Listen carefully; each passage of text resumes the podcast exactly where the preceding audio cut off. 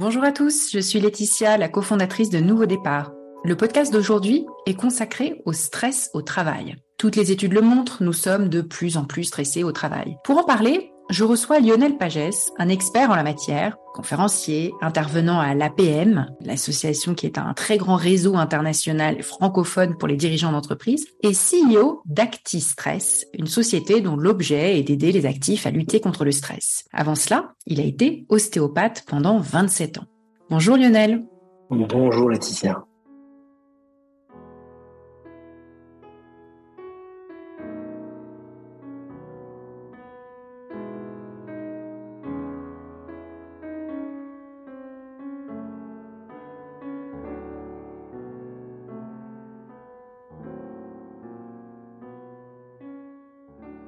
Merci d'avoir accepté mon invitation à venir parler à Nouveau Départ. Je voudrais pour la, pour la première question que j'ai envie que tu nous racontes un petit peu ton parcours et ton histoire. Tu as été ostéopathe pendant des années. Tu as ensuite, euh, en quelque sorte, travaillé cette matière-là pour en faire autre chose. Euh, tu es devenu chef d'entreprise. Tu as changé d'échelle euh, dans la manière dont tu accompagnes les gens. Euh, quand est-ce que le stress a fait son apparition comme sujet central? Est-ce qu'il y a eu un moment de prise de conscience quand tu étais euh, ostéo? Comment est-ce que tu as construit ton activité autour de ce sujet? Est-ce que tu peux raconter un petit peu ton, histoire et ton parcours pour les auditeurs?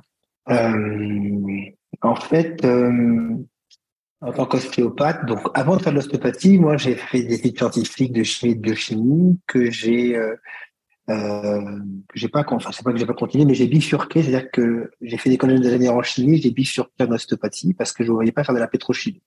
Donc, je me suis dit, tiens, je vais plutôt m'intéresser aux vivants.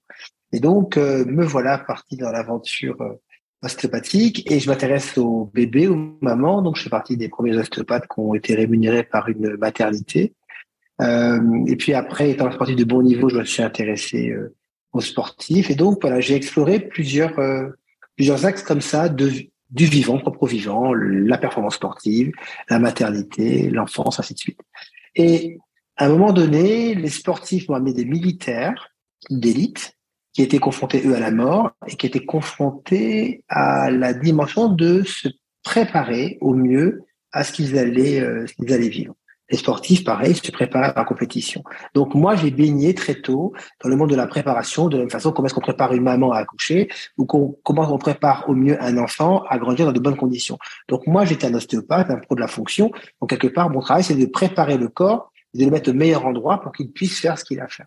Donc moi, j'aime la préparation. J'aime qu'on prépare les choses et qu'on crée les conditions pour que l'écosystème personnel et collectif soit le moins impacté possible par ce qui va se passer.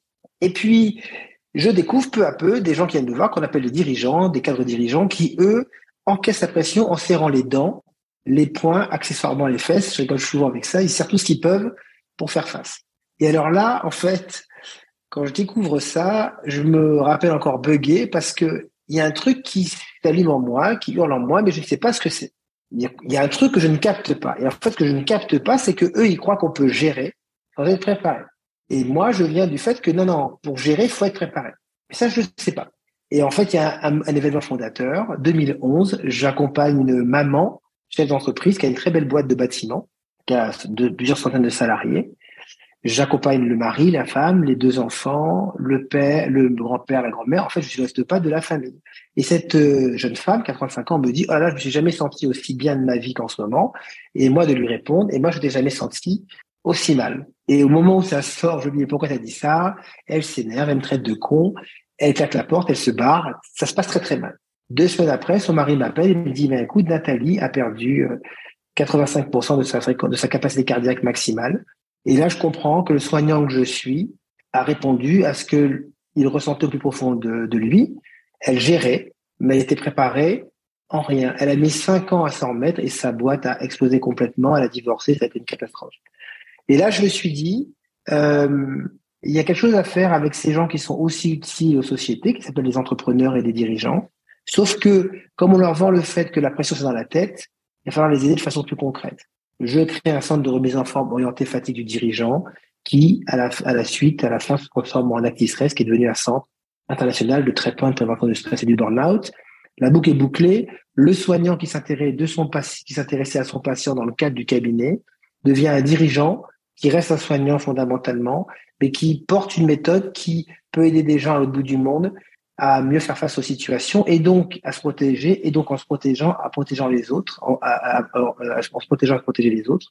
Parce que du coup quand on est mieux avec soi on est mieux avec l'autre. Donc quelque part le soignant il reste euh, au centre des choses. Oui tu es tu es toujours un soignant. Est-ce que tu te définis toujours comme ça? Hmm. absolument. Je suis un soignant à une échelle différente tout à fait tu as, hum, tu, l'as, tu l'as dit, on, psychologise beaucoup euh, le stress. Hein. on parle de la tête, on parle relativement peu du corps. C'est d'abord et avant tout un phénomène physiologique, le stress. D'abord, c'est un phénomène qui nous sauve la vie. Euh, c'est tout un, mécanisme hormonal, euh, physiologique qui nous permet d'affronter des dangers, des dangers immédiats, et puis de nous permettre de survivre.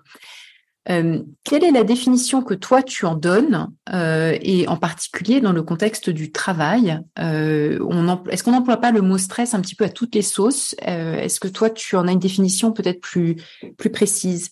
Alors, déjà, l'orientation prise par les sociétés modernes, en tout cas en France, c'est la mise en place de la prévention des risques psychosociaux. Donc le terme psychosocial montre bien que la dimension psychologique elle est centrale pour mieux aborder l'impact social du stress dans le cadre du travail.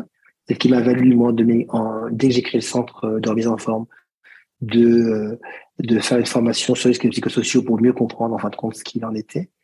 Euh, donc le, le travail aborde le stress sous l'angle de, euh, de la dimension psychologique, c'est-à-dire que le travail, parce que la personne est soumise à une situation qui excède ses capacités à pouvoir faire ce qu'elle a à faire, à partir de, moment-là, de ce moment-là, ça tape dans ses ressources et il va y avoir automatiquement un impact psycho-émotionnel qui, au bout du bout, se transforme en burn-out, qui est un épuisement psychologique, émotionnel et physique qui met du temps à être, à être récupéré. Donc, on rentre par le haut. Alors que de l'autre côté, euh, Hans Selye, 1961, explique que le stress est un syndrome général d'adaptation qui se déclenche quand une personne perçoit la situation comme étant au-delà de ses, de ses ressources. Et donc, la contrainte devient supérieure à ses ressources. Et là, tu déclenches tout un mécanisme hormonal pour faire face. Ce mécanisme hormonal, il est déclenché de façon sous-corticale, c'est-à-dire que c'est le système limbique qui est en deçà de la conscience, qui vit la situation comme une menace et qui prépare le corps sur le plan de l'adaptation et de l'évolution, ça nous a aidé à faire face au, euh, à la menace. Donc, dans le cas du travail, la menace, elle semblerait extérieure et elle touche la dimension psychologique, mais ce qu'on oublie, c'est que ça touche une personne qui le vit de façon sous-corticale, réflexe, et du coup, qui se met et qui, euh, qui se trouve être sous stress. De toute façon, à la fin, c'est l'animal qui est touché. Et quand dans le travail ou dans le perso, de toute façon, à la fin, c'est l'animal humain qui est touché et qui va réagir de façon animale réflexe. Toute la question, et d'être connecté à ce qui se passe en soi au moment où on est soumis à un stress. Et c'est là que euh, j'en reviens à ta question. C'est mis à toutes les sauces parce qu'on ne sait plus qui fait quoi, d'où ça vient. Est-ce que le pro joue avec le perso? Est-ce que tout se mélange? Il y a du manager, de l'organisation. Là, il y a un flou et ça mérite, à mon sens, qu'on creuse un petit peu le sujet justement sur euh, quelles sont les causes, les causes possibles euh, qui, qui, créent tout cela. Oui, on va, on va y venir. Je, voudrais que tu nous aides à distinguer euh, ce qu'on appelle communément le bon et le mauvais. Ah, le, mauvais stress, c'est celui qui ne part pas ou c'est celui qui ne se sauve pas, puis le bon, c'est celui qui te sauve, ou est-ce que c'est plus compliqué que ça? Et quels sont les signes? Alors, en fait, euh, la vie, la vie est rendue possible sur le plan organique par un, un phénomène qu'on appelle l'hormèse. L'hormèse, c'est le fait qu'un corps va être stimulé pour pouvoir exercer sa capacité d'équilibration qu'on appelle l'homostasie. Donc la vie est basée sur deux mécanismes, l'hormèse d'un côté, l'homostasie de l'autre.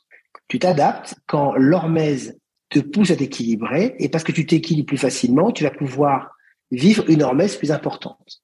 Ça veut dire qu'en fait, quand tu es entraîné, tu peux un petit peu monter ton niveau. Donc l'adaptation, c'est être stimulé pour mieux s'équilibrer en m'équilibrant, comme c'est un petit peu compliqué, j'apprends de moi, ça me permet d'aller sur des challenges plus importants. Ça, c'est le cycle de la vie et c'est le cycle de l'adaptation. Ça, c'est du bon stress. Je suis stimulé, je suis challengé, donc je dois monter mon niveau à la fois d'un point de vue physique, émotionnel, cognitif et psychologique. Donc toute la boucle d'adaptation de l'individu, de l'animal humain, physique, émotionnel, cognitif, psychologique, elle est stimulée, tu grandis, tu gagnes en expérience. Ça, c'est les bons stress. Le mauvais stress, c'est quand l'hormèse qui vient t'aiguiller est supérieure à ta capacité d'équilibration. En gros, tu t'en prends trop dans la gueule. Tu tentes de t'équilibrer ou de faire face, mais ton homéostasie, tu la mets au maximum de ce qu'elle peut faire, et là, tu passes de l'adaptation à la suradaptation. Et là, tu bascules dans le mauvais stress parce que cette boucle-là, qui est une boucle de suradaptation, est épuisante. Alors que la première boucle d'adaptation, elle n'est pas épuisante, elle est stimulante et au contraire, elle te fait te sentir vivant parce que tu apprends et tu te rends compte que tu es capable de faire des choses constructives et intéressantes. Le problème qui se pose dans l'entreprise et dans nos vies modernes, c'est qu'on nous a vendu la boucle de suradaptation comme étant la bonne boucle, t'inquiète, je gère.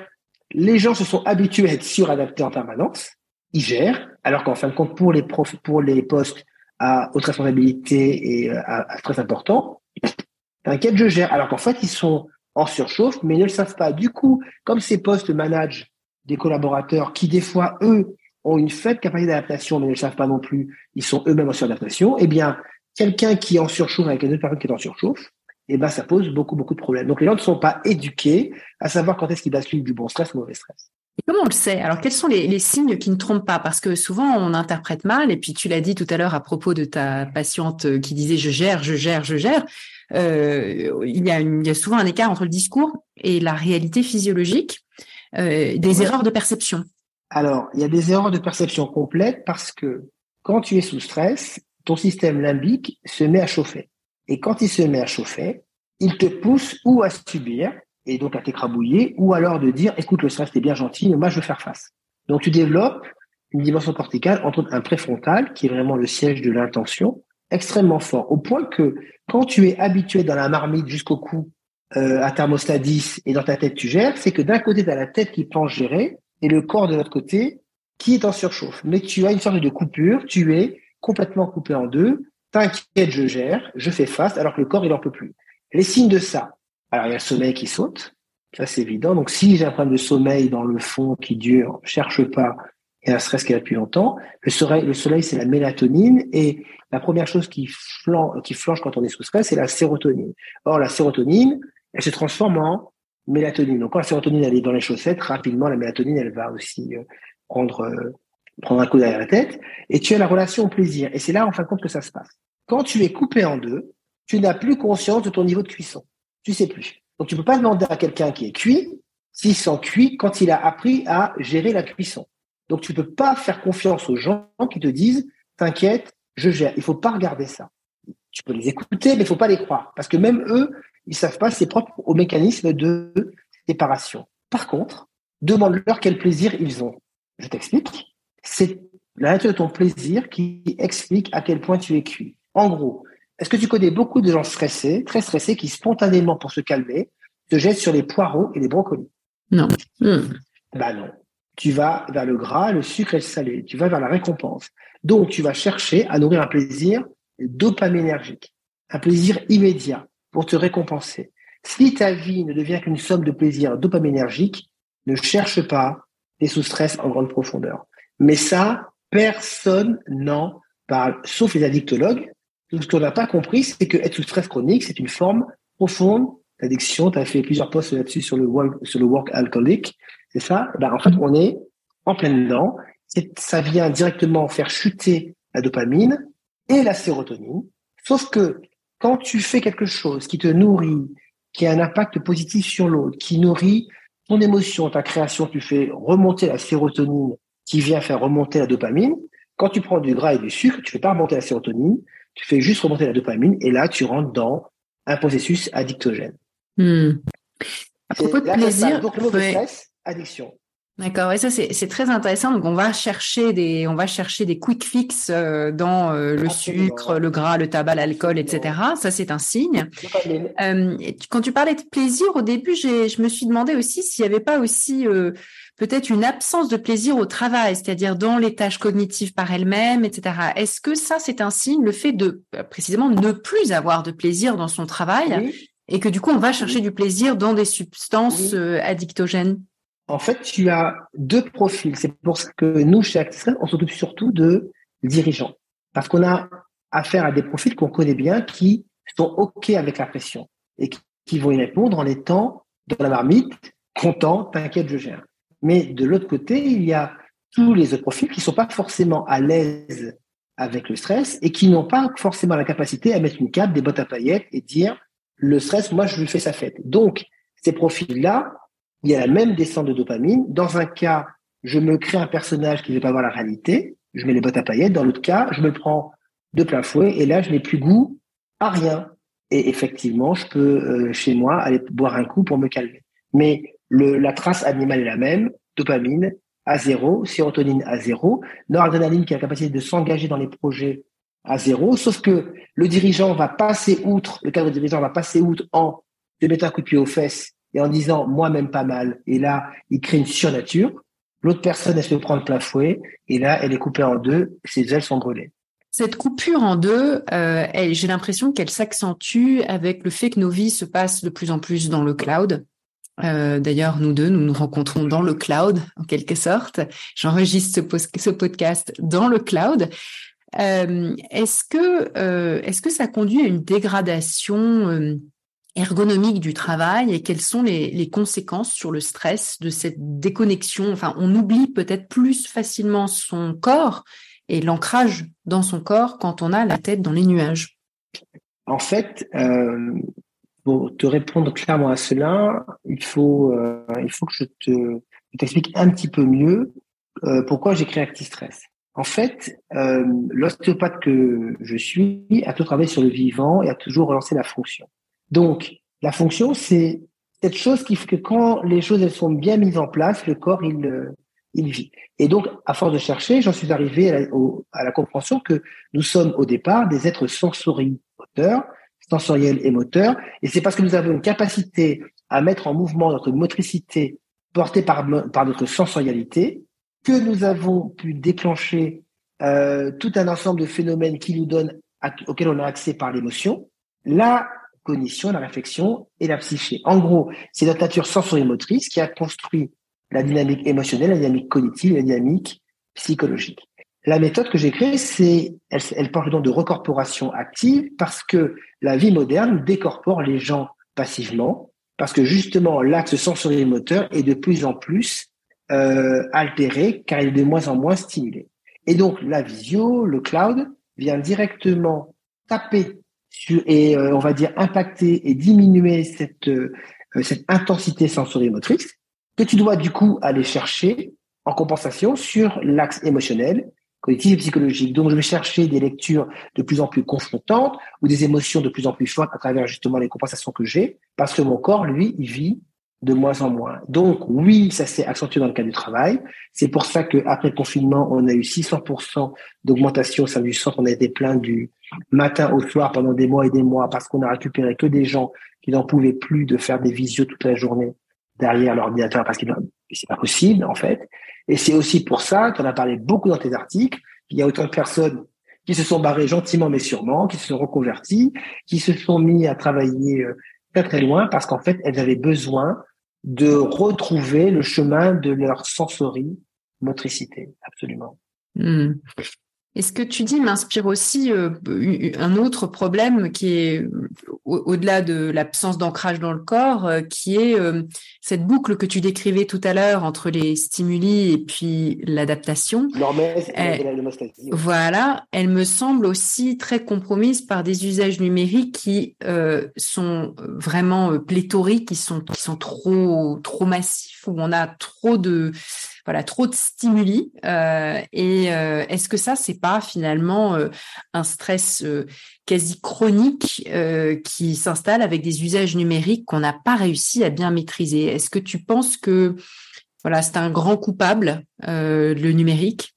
En fait, le numérique, c'est pas que c'est un grand coupable, c'est que l'animal humain, humain, que nous sommes, il a des limites face au numérique. Nous sommes des animaux, nous sommes corporés, nous sommes incarnés. Donc nous avons une capacité hormétique maximale, physique, émotionnelle, cognitive et psychologique. Et en fait, on a une capacité hormétique maximale sur le plan nerveux. Et on n'est pas fait pour être trop stimulé sur un plan visuel parce que la mélatonine, elle se barre, du coup derrière on dort pas, trop stimulé au niveau des oreilles, trop stimulé en étant dans la même position. Par exemple, quand si je reste des heures dans cette position-là, mon système vestibulaire, il est plus assez stimulé. L'hypostimulation devient une hormèse, un stress hormétique. Pour ça, je travaille sur ballon et que régulièrement tu me vois bouger parce que ça me permet justement de stimuler euh, mon système vestibulaire. Donc, il y a tout un usage. Donc, on a créé vraiment des formations pour apprendre aux gens à activer justement cette sensorimotricité face au vue numérique parce que en entreprise, les gens sont pas du tout éduqués, n'ont pas compris combien l'animal humain, il est impacté. Du coup, tu sors le soir, tu as passé cinq heures en visio, tu ne peux que bouffer, tu ne peux bouffer que des Twix ou prendre un coup parce que tu es tellement énervé par le fait que ton animal, ta sensorimotricité n'a pas été assez stimulée, que tu peux que bouffer que du gras, du sucre ou, boire un coup, parce que ça t'a mis dans un stress monumental. L'hormèse était supérieure à ta capacité de régulation homostasique. On y est effectivement. Mais pareil, personne ne le comprend. Et c'est embêtant. On nous en parle sur un plan ergonomique, personne n'en parle sur le plan nerveux. Mais il y a une ergonomie nerveuse on va dire comme ça. Mmh, oui, une ergonomie nerveuse, c'est bien dit. Est-ce que tu penses qu'il y a quand même, euh, il y a quand même une prise de conscience euh, Est-ce que les choses changent ou est-ce que le fait que le travail devient plus hybride et que du coup beaucoup de salariés passent davantage de temps à la maison, ça dégrade un petit peu les éventuels progrès qu'on a pu faire dans un espace de travail partagé au bureau?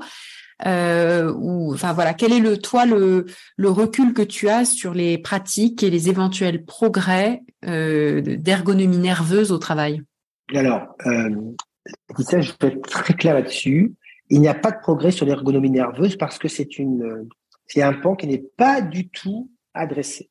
Chaque fois que j'en parle, les gens me regardent avec des yeux ronds et ça montre combien la dimension psychologique ou purement mécanique ont pris le sur le sujet.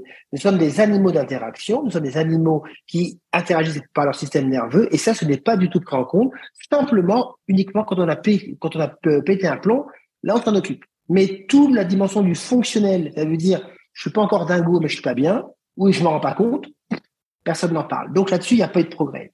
Le progrès, il a été imposé par la Covid, où on s'est rendu compte qu'on pouvait aussi travailler très bien de chez soi. Et quand on bosse bien de chez soi, dans un cadre calme, on peut faire des choses qu'on n'arrive pas forcément à faire quand on est dans l'open space au travail. Et donc, il faut que les entreprises, et je pense que ça, de plus en plus d'entreprises essaient de le faire, accompagnent leurs collaborateurs à mieux vivre le travail chez eux. Mais des fois, quand on a trois enfants qui courent partout et qu'on n'a pas de pièces pour cela, ça pose un souci et c'est autant un trait. Il y a des, employés qui préfèrent d'ailleurs être au travail des fois pour me travailler.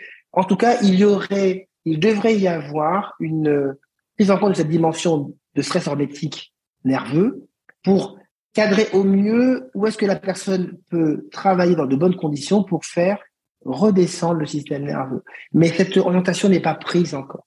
Hmm. n'est pas prise, c'est-à-dire que les gens prennent le télétravail, certains y arrivent spontanément, certains n'y arrivent pas. D'ailleurs, par exemple, si tu prends la population euh, des euh, collaborateurs des cabinets comptables, qui sont des travaillomanes en général. Ça veut dire que si tu fais le disque avec des couleurs, ils, appartiennent, ils, ils, ils sont dans certaines couleurs.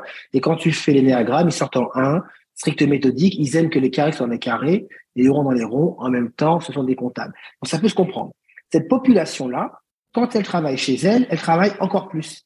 Ils ont, de, ils ont beaucoup, beaucoup de mal à couper. Ça veut dire que le travail leur met des limites parce qu'ils veulent tellement être parfaits et tellement être à la hauteur de ce qu'on attend d'eux. Quand ils se retrouvent chez eux, ils travaillent plus. Et donc, cette population-là, par exemple, a beaucoup plus grossi durant le confinement que les autres. Nous, je dis ça parce que 40% de mon chiffre d'affaires sont les experts comptables, qui est la population, la, profession en France où il y a plus le, qui, qui, où il y a plus de, de personnes stressées. Donc, on, on, en suit beaucoup. Donc, je les connais très bien. Donc, c'est pour te dire qu'il y a même des spécificités par métier où le collaborateur chez lui, même s'il peut être cool, comme il n'est pas euh, informé ou suffisamment cadré sur le sujet, eh ben, il en fait trop et s'épuise. Donc, il y a vraiment une réflexion de fond pour chaque employeur à mener. Quels collaborateurs j'ai en face? Quel est leur profil? Qu'est-ce que je dois faire pour les protéger des fois? D'eux-mêmes hmm. Oui, ça m'inspire. Moi, je fais de même. Oui, ça m'inspire la question des, indépendants. Je ne sais pas si tu as beaucoup d'indépendants euh, dans les, la population que tu, que tu accompagnes. Est-ce qu'ils sont encore plus stressés? Hein, Il y a quelques sondages qui indiquent que oui. Est-ce que euh, est-ce qu'ils sont leur, euh, leur pire ennemi? Euh, Ça fait partie des, des, des catégories les plus, les plus touchées Oui. oui, en fait, les catégories les plus touchés sont des indépendants ou des libéraux. Euh, alors, l'expert comptable sont des, ce sont des indépendants qui, euh, ont, tu vois, c'est des profils en fait où les gens ne s'associent pas forcément et donc comme garde-fou ils ont eux-mêmes. Et là, là c'est là c'est le Far West. Hein. Mm, donc effectivement, ils se prennent tout en pleine gueule de front. Des fois, ils ont réflexe d'aller comme à la PM, d'aller dans des organisations où tu as des pairs et tu peux discuter, mais ils pensent pas tout de suite. Parce que déjà, tu es mal organisé, des souvent tu cours partout, souvent tu fais plein, plein de choses que tu devrais pas faire. Et en fait, on en a une proportion importante qui viennent, ils viennent trop tard. Et donc, quand ils viennent nous voir, on a, avant de les recevoir, on a tout un parcours, on parle de diagnostic, prévention, stress, on leur fait passer à la fois un bilan biologique pour voir à quel point ils sont cuits, premièrement, et à côté, on leur fait passer des tests de personnalité pour les faire réfléchir à ce qui les a conduits à ça. Et je t'en parle aussi bien parce que ils suivent tous le même parcours. Leur messe devient supérieure à leur capacité d'adaptation. Ils basculent en mode t'inquiète, je gère et je me coupe en deux. Le corps surchauffe, ils ne veulent pas le voir. Ils, ils, prennent la cape et les bottes à paillettes, ils en font toujours plus. Ils basculent dans les plaisirs dopaminergiques. Et à un moment donné, le corps dit stop. Et à chaque fois, c'est la même histoire. Mmh, et mmh. on est obligé de les recortiquer à la fin pour dire, tu te rends compte de ce qui s'est passé? Et là, ils disent, ah ouais, maintenant, je comprends. Parce qu'en fait, fondamentalement, les gens ont du mal avec la limite. Ils ne reconnaissent pas leur limite. La tête n'a pas de limite. C'est pour ça que faire croire aux gens que le stress est dans la tête, c'est leur faire oublier que la première limite, elle est corporelle et physiologique, la fameuse homéostasie. Mais dans la tête, il n'y a pas de limite. Donc quand tu te sens investi, que tu aimes ton boulot, que tu te sens utile, ainsi de suite, mais ta limite, tu la touches et tu te rends compte bien trop loin. On devrait éduquer les gens à leurs limites, mais les managers devraient être éduqués aussi à leurs limites. Il y a un truc à faire grandir dans l'entreprise à ce niveau-là. Il y a un truc très culturel hein, dans, tout ça, euh, et, et c'est vrai qu'on en a souvent fait un sujet très individuel. On individualise le stress, euh, bah, la personnalité, l'individu, sa propre, c'est sa responsabilité hein, de de faire face alors que euh, la culture de l'organisation, la manière dont on organise le travail, le rapport au temps, la proportion de temps collectif et de temps individuel dans le travail, euh, enfin toutes ces choses-là en fait en font un sujet quand même très très collectif. Même euh, le discours, hein, le discours sur justement s'oublier ou le fait de ne pas s'écouter, ne pas s'écouter comme une vertu. Est-ce que c'est contagieux? Est-ce que c'est collectif de cette manière-là? En fait, c'est euh, en fait c'est complètement contagieux. On apprend par mimétisme, ça c'est clair.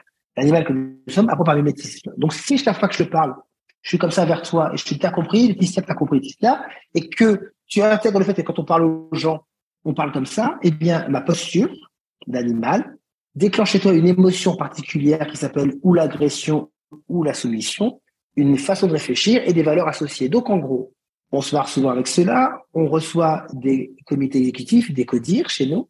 Et quand tu vois le patron, tu rigoles parce que tous les autres ont la même signature corporelle, qui veut dire qu'ils ont tous la même signature émotionnelle, cognitive et psychologique. Ils font partie du même moule. Donc les organisations sont à l'image de ça. Elles ont une signature qui est liée à une posture de la direction qui a créé cette entreprise, donc une posture émotionnelle, cognitive et psychologique on en arrive aux fondamentaux dont tu parles. Toute l'organisation transpire de cette euh, logique de euh, on n'est pas là pour s'écouter. Donc tu prends, par exemple, nous, on a assez peu de personnes des cabinets de conseil, assez peu, parce que on a affaire à des gens qui sont tellement formatés et tellement habitués à en prendre plein la gueule en serrant les dents qu'on les voit très très peu chez nous. On voit très peu de gens de la banque aussi, qui sont habitués à se prendre des pains dans la tronche de la journée, mais il faut rester corporate. En gros, il y a des professions qu'on n'a pas parce que en fait, la remise en cause est très loin d'être là. Oui, rien que d'en parler, c'est encore un tabou. Absolument. C'est pour ça que on en est arrivé à la conclusion que Actifred, tu peux pas travailler avec tous les secteurs et toutes les entreprises. On peut travailler qu'avec des gens qui ont déjà fait leur coming out. Hmm, hmm. Ça marche. Du point de vue du manager, de l'employeur, euh, quelles seraient les, du coup les, mesures les plus efficaces euh, ou les plus pertinentes? Je pense que, comme tu as parlé de moule et de mimétisme, euh, j'ai l'impression que la première, c'est évidemment l'exemplarité du dirigeant, la posture qu'il ou elle adopte et qui va inspirer tous les autres parce que c'est contagieux. le fait de s'arrêter tôt dans la journée, par exemple. J'imagine qu'il y a plein d'autres choses? En fait, on pourrait le prendre sous cet angle-là. Mais si tu me permets, j'aimerais qu'on le prenne sous un autre angle. En fait, on va le prendre sous l'angle de l'animal humain et de savoir de quoi est-ce qu'il a besoin. Il a besoin de sécurité, c'est la première chose. Ça veut dire que l'animal que nous sommes, il a profondément besoin de sécurité. Et ça, ça veut dire que c'est vrai pour le manager que comme c'est vrai pour le euh, pour le l'employé euh, lambda. Pour l'employé, voilà. Donc ça, c'est la première chose. L'autre chose, c'est que l'animal humain que nous sommes, il a besoin d'être nourri. Et donc, ça va poser la question de qu'est-ce qui nous nourrit. Et c'est là qu'on se pose la question du plaisir dont on parlait tout à l'heure. la dernière chose, il y a besoin de vision. Donc, sécurité, nourriture, vision. Cette question-là, les managers devraient se la poser comme les collaborateurs. Ça veut dire que l'entreprise devrait créer des conditions pour, en tout cas pour ces managers, de les faire réfléchir à qu'est-ce qui profondément les met en sécurité? Parce que cette question-là, elle est centrale dans la relation managériale. Il y a des choses qui me mettent en sécurité moi, qui mettent profondément en insécurité l'autre. C'est la base déjà des relations compliquées entre deux individus. Je ne sais même pas ce qui te met toi en insécurité, parce que je ne sais même pas ce qui me met moi en sécurité, en insécurité. Et c'est la première pyramide de, de c'est la première base de la pyramide de Maslow, la sécurité. On n'en parle pas assez. Quand les gens viennent nous voir parce qu'ils sont allés trop loin en termes de stress, on les fait beaucoup faire de la boxe au centre pour leur faire travailler leurs limites sécuritaires. Tu as des gens, ils sont incapables de se défendre, et tu en as d'autres, tu n'as même pas fait un pas, qui t'ont déjà dévissé la tête. Donc tu te rends bien compte que l'enjeu n'est pas le même et les limites sont pas les mêmes. La deuxième chose, c'est qu'est-ce qui me nourrit? Si je suis un manager stressé et que moi, ce qui me nourrit, c'est le stress parce que je suis coupé en deux et j'ai basculé dans l'addiction, euh, tu comprends bien que ma nourriture, c'est ce qui me fait kiffer, c'est la baston. Eh bien, pour avoir le résultat, je vais griller tout le monde en dessous. Donc, s'il vous plaît, messieurs les managers et les dirigeants, prenez le temps de réfléchir à ce qui vous nourrit. De la même façon, il faut apprendre aux collaborateurs en dessous à savoir ce qui, eux, les nourrit. Et des fois, quand on est gavé, il faut savoir dire stop. C'est pour ça que ce contrat bipartite entre ou tripartite entre l'entreprise, le manager et le collaborateur, où on comprend que l'un a besoin de l'autre parce qu'en fait c'est un système fonctionnel qui euh, te nourrit l'un l'autre. Eh bien, à un moment donné, si tu m'en mets trop dans la gueule, bah je vais devoir euh, bah, je vais devoir régurgiter parce que je peux pas en prendre trop. Et puis, il y a aussi des, des, des, collaborateurs qui ne veulent surtout rien du tout, qui sont des anorexiques de la relation, mais eux aussi, ils ont un problème à gérer et à régler. Donc, il faudrait éduquer les gens là-dessus. Et la dernière chose, quelle est la vision qu'on partage? Et souvent, les managers sont pas au clair. Les entreprises ont des, euh, des valeurs bullshit qu'ils mettent sur leur site, mais globalement, tout le monde s'en fout. Et en fait, c'est pas un travail profond. Et ça pose problème parce que si c'est un travail profond aligné, le collaborateur pourrait vraiment se demander si il est en accord avec cela. Et derrière cela, en tout cas pour les dirigeants et les cadres dirigeants, je pense que, et les collaborateurs aussi, devraient se poser la question de leurs blessures narcissiques. On travaille beaucoup là-dessus au sein du centre. Quel est l'événement fondamental qui a créé la personnalité que vous êtes et qui vous pousse à être l'individu que vous êtes avec son rapport à la sécurité, à la nourriture et à, la vision. Et quand les gens font ce travail, et c'est le travail que l'on fait dans ce diagnostic-là, ça leur permet de beaucoup, beaucoup mieux comprendre l'impact qu'ils vont avoir sur l'écosystème personnel et, euh, et collectif. Et du coup, et professionnel. Et du coup, bien sûr que tu veux partir plus tôt. Bien sûr que l'organisation doit créer les conditions, en fait, pour poser un cadre, on va dire, à cette somme de blessures narcissiques qui s'additionnent et qui, au bout du compte, tout un bordel monumental. L'entreprise doit poser des limites claires pour protéger les gens d'eux-mêmes. Mais tu rends compte où est-ce qu'on en est? On doit protéger les gens de même. Comme quand je suis obèse, il ne faut pas que je m'achète un pot de Nutella de 5 kilos, dont je vais grossir. Donc, c'est le rôle minimal de l'entreprise. Mais si possible, il faudra aller plus loin. Les managers doivent se connaître. Et je parle d'eux en premier, parce que c'est eux qui ont la responsabilité des gens en face. Sauf que, comme je disais à poste de Madame de Funès euh, il y a quelques jours, le management, c'est une compétence, c'est pas une promotion. Et tant que tu n'es pas être manager qui ne pose pas les questions de l'implication que ça a sur toi et sur les autres, eh bien, on n'est pas prêt d'avoir des collaborateurs qui vont bien ou qui se posent des bonnes questions. Je comprends de ce que tu dis qu'il y a vraiment quelque chose de très systémique dans tout ça. Hein, voilà, le, triangle que tu décris. Pour autant, euh, on n'a pas toujours le pouvoir sur ce système, euh, ou en tout cas, on a un pouvoir euh, limité, très parcellaire.